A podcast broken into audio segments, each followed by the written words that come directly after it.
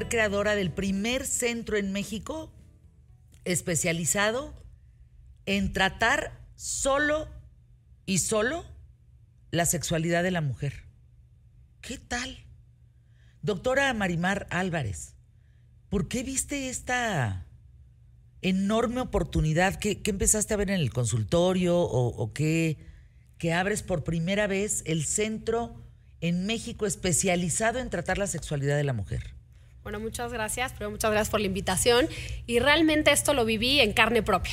Me convertí en mamá y empecé a ver todos los cambios que ocurrían en mi sexualidad, en mi cuerpo. Y por otro lado, sí, como dices, en el consultorio, veía como las mujeres, cuando no estamos felices y no estamos 100% enamoradas de nuestro cuerpo, que eso es algo difícil de lograr, pues esto se manifiesta muchísimo en nuestra sexualidad.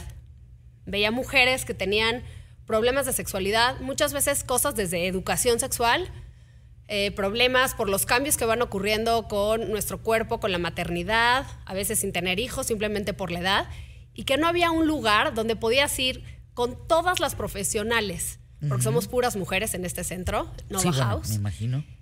Que podías llegar a un solo lugar y podías tratar toda esta parte, la parte física, la parte emocional, la parte espiritual, y, tratarlo en un solo lugar. ¿Y con, qué se han topado?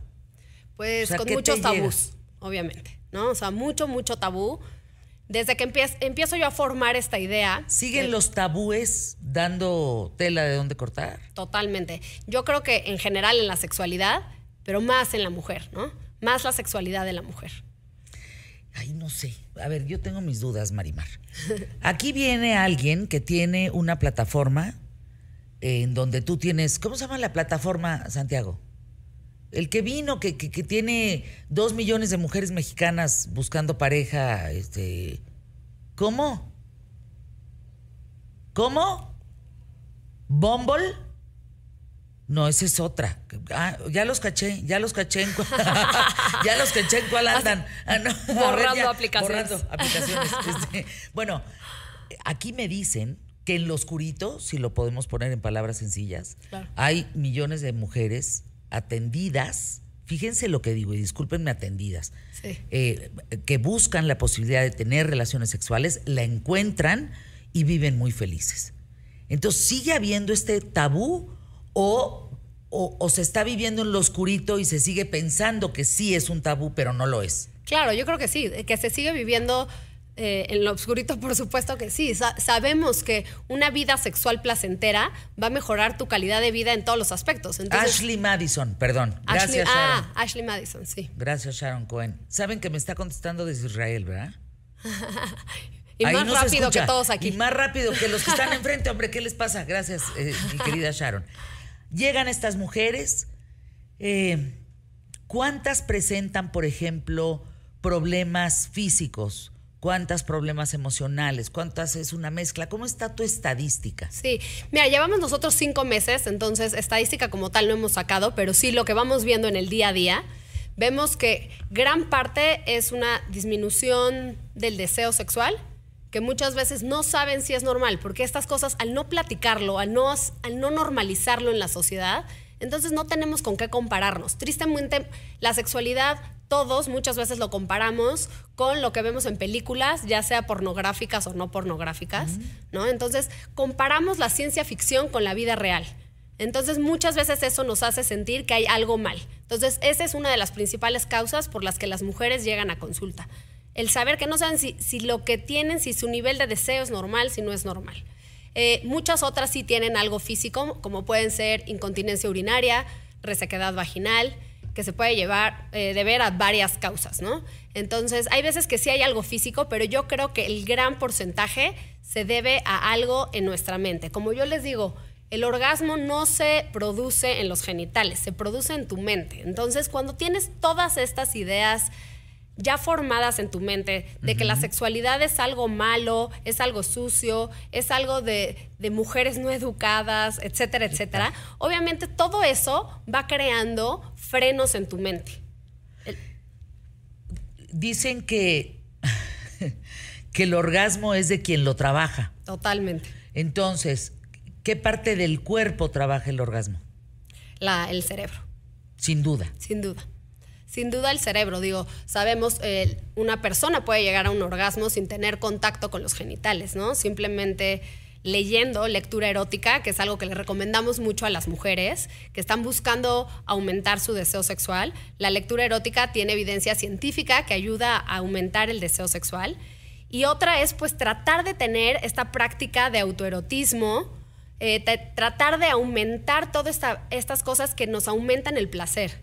Desde un buen vino que disfrutes, un chocolate delicioso que te encante, todas estas cosas que te aumentan el placer te van a ayudar a tener un mayor deseo sexual. ¿Qué mitos hay en México sobre la sexualidad femenina? Ok, Uf. ¿por dónde empezar, verdad? Eh, bueno, una yo creo que es em, el gran mito de que la sexualidad podemos hablar de la sexualidad en la parte reproductiva, pero no del placer. Y yo creo que si pudiéramos lograr cambiar la educación, y estoy hablando de la educación desde niños pequeños, la primera vez que te pregunten tus hijos, el cómo vienen los niños al mundo y no les contestes con que una cigüeña o una semillita, y si no le digas que realmente es cuando dos adultos en consenso deciden tener una relación porque están buscando placer y a veces también porque están buscando tener hijos y no como se nos educó a la mayoría de las personas, que realmente las relaciones sexuales casi casi eran solo para tener hijos, ¿no? Pero no estás hablando mucho como si fueran los 60. O sea, no pues estás hablando de verdad como si viviéramos todavía anquilosadas en los 60, antes de los anticonceptivos, como como si siguiéramos en esas jaulas, ¿no? Yo yo tengo, como dice aquel, yo tengo otros datos pero si estás viendo eso en consulta, o sea, si ves que nos quedamos en los 60. Sí lo vemos, obviamente. Porque te oigo y te oigo como si vivieras en los 60. Digo, no, espérame tantito. Es muy triste, es muy triste, de verdad. Eh, yo creo que de, 30, de las pacientes de 30 para abajo ya no estamos viendo esto tan importante, pero todavía lo hay, todavía está ahí dentro de nuestros genes, ¿no? O sea, hay una cosa que se llama epigenética, que los genes van cambiando por las cosas a las que nos a las que nos exponemos, por las situaciones en los lugares donde vivimos. Y yo sí creo que todavía nos cuesta a esta generación aceptarlo al 100%. Obviamente eh, hay tabús desde todo, no solo en la parte, la sexualidad es todo y no solo es la relación sexual, simplemente la menstruación.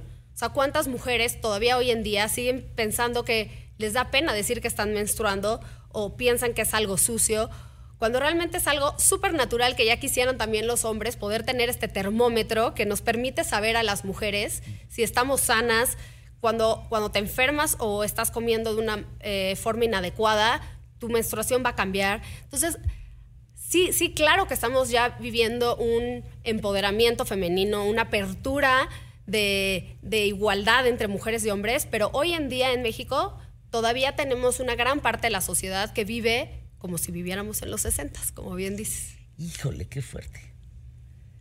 Ahora, ¿es diferente en el centro de México que en el sur de México, que en el norte de México? Es decir, ¿hay más rezago sexual en alguna parte de geográfica, pues? Sí, yo creo que tristemente tampoco tiene que ver con el nivel sociocultural, sino que es más bien tus papás, tu escuela, qué están haciendo por cambiar esta educación, ¿no?